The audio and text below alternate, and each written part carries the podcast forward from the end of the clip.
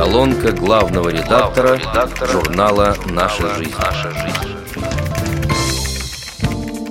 Рубрика «Мы и общество» регулярно предоставляет свою трибуну для выступлений известных общественных деятелей и незрячих руководителей. Декабрь не стал исключением. Депутат Государственной Думы, вице-президент ВОЗ Олег Смолин оценил важные инициативы и результаты последнего времени – в данном номере журнала главным образом рассматриваются проблемы образования и реабилитации, а в дебюте 2015 года акцент будет сделан на промышленном производстве и трудоустройстве инвалидов по зрению. В Государственной Думе постоянно происходят интересные и важные события. В связи с ратификацией Конвенции о правах инвалидов весной в первом чтении был принят новый федеральный законопроект о внесении изменений в отдельные законодательные акты. Кстати, когда он войдет в силу, на сей момент точно сказать нельзя.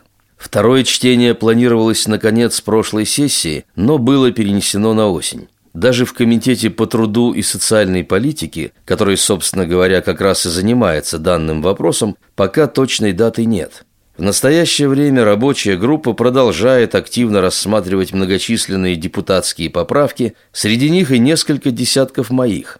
В основном они затрагивают не сам печально знаменитый 122 закон, а принципиальные положения, которые он так или иначе изменял. В рубрике «Хозяйствовать по-хозяйски» опубликовано актуальное интервью с многозначительным названием «Будем развиваться, несмотря на трудности». Накануне Нового года молодой незрячей журналистке Анастасии Павлюченковой удалось встретиться и побеседовать с директором общества с ограниченной ответственностью «Тверской спектр». Современно мыслящий руководитель поделился опытом конкурентной борьбы, накопленным в сложных условиях рыночной экономики. Андрей Борисович Неплюев – дал довольно откровенные ответы на непростые вопросы. Вот лишь первый из них. Предприятие специализируется на выпуске пускорегулирующей аппаратуры для ламп высокого давления, применяемых в уличном освещении. Сейчас этих наименований у нас порядка девяти. С перечнем и ценами выпускаемой продукции можно ознакомиться на нашем официальном сайте. В рубрике «Экстрим слепых» со своеобразной хроникой романтичных морских круизов дебютирует москвичка Евгения Малышка, которая побывала у южных берегов и ловила ветер Балтики. Уникальный проект «Паруса духа» набирает силу. За ним уже давно следит наша жизнь. На этот раз будет рассказано о плавании в Крым и обратно, а в январском номере появятся эмоциональные воспоминания о странствиях по Северной Европе. «Белая трость» – общественная организация, основанная несколько лет назад в Екатеринбурге Олегом Колпащиковым и под его руководством осуществляющая самые разнообразные социальные проекты. Одним из них и являются паруса духа, до глубины души покорившие меня удачным синтезом авантюрности и правильного дела. Конечной целью данного проекта является кругосветное путешествие инклюзивной команды на парусном судне. Он направлен на реабилитацию и интеграцию инвалидов с помощью яхтинга, а также на мотивацию здоровых людей через работу в особом коллективе. Проще говоря, инвалиды различных категорий, работая вместе со здоровыми, взаимодействуют и учатся друг у друга, достигая поставленной цели – используя сильные стороны каждого. Выходя в море, все становятся одним экипажем. Больше нет деления на маломобильных граждан и условно здоровых людей. Есть только работа, которую нужно выполнять, и те, кто что-то уже умеет, и новички. В море роль играет лишь опыт и готовность учиться. Участники гуманитарной миссии проходят подготовительные этапы в разных уголках земного шара – на сегодняшний день их было уже десять. Мне посчастливилось принять участие в двух последних. В июле по Азовскому и Черному морям и в августе по Финскому заливу в рамках Балтийской экспедиции. Хочется подчеркнуть, что для членов экспедиции работа на судне вместе с профессиональными моряками очень важна. Она неразделима с гуманитарной составляющей. Необходимо не просто пройти по маршруту из одного порта в другой. Следует еще успешно провести мероприятие на берегу. Напоминаем нашим читателям, что конкурс продолжается. Наконец-то со своими развернутыми оценками работ собратьев по Перу выступили популярные авторы журнала, которые сами претендуют на место в заветной пятерке лучших. В декабре и январе можно будет познакомиться с аналитической статьей Татьяны Усачевой «Творчество неравнодушных».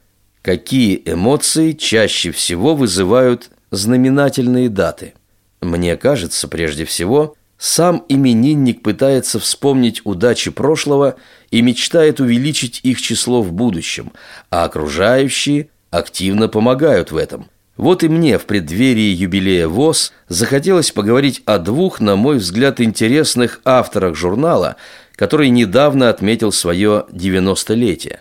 Что немаловажно, они также являются должностными лицами Всероссийского общества слепых. Пишут эти люди о том, чему причастны сами.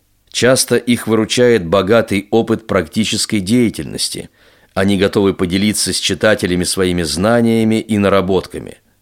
Кто же они? Это теперешний руководитель Архангельской РО ВОЗ Надежда Валерьевна Нельзикова, которая в недавнем прошлом была председателем местной организации – а также ее коллега из Чистополя Ривкат Гарайханович Гордиев. Давайте вспомним их произведения. Может быть, кому-то захочется достичь таких же творческих высот. Эмоциональные и образные произведения Ларисы Саевич из Донецка несомненно привлекут внимание наших подписчиков. По сути, это стихотворная автобиография. В новой рубрике «Славянские параллели» будет рассказано и о ее творческой судьбе. Не просто жить, не видя цифр и строчек, не зная выражения лиц и глаз. Но видеть можно сердцем, знаю точно, и добротою тех, кто возле нас. Я попрошу глаза взаймы у многих, кто одолжит на миг, а кто на час. Один поможет перейти дорогу, другой заполнит бланк, прочтет заказ. Без вас бы я не ездила по миру, не завершила б ни один проект. Сложнее было б мне убрать квартиру, купить продукты и сварить обед. Есть и другие, но о них не буду я не писать стихи, не вспоминать. Судья им Бог, а вас всех не забуду, готовых добровольно помогать. Я набрала взаймы и одолжила у всех и снова буду занимать. Я благодарностью долги решила с процентами любовью отдавать. Лишались беженцы родных домов, Поспешно жизни скомков в чемоданы, Сочился их поток из городов, Как льется кровь из свежей рваной раны — Идет полгода жуткий сериал, как будто снятый на чужой планете. Как сделать так, чтоб каждый осознал, пожар войны страшней всего на свете?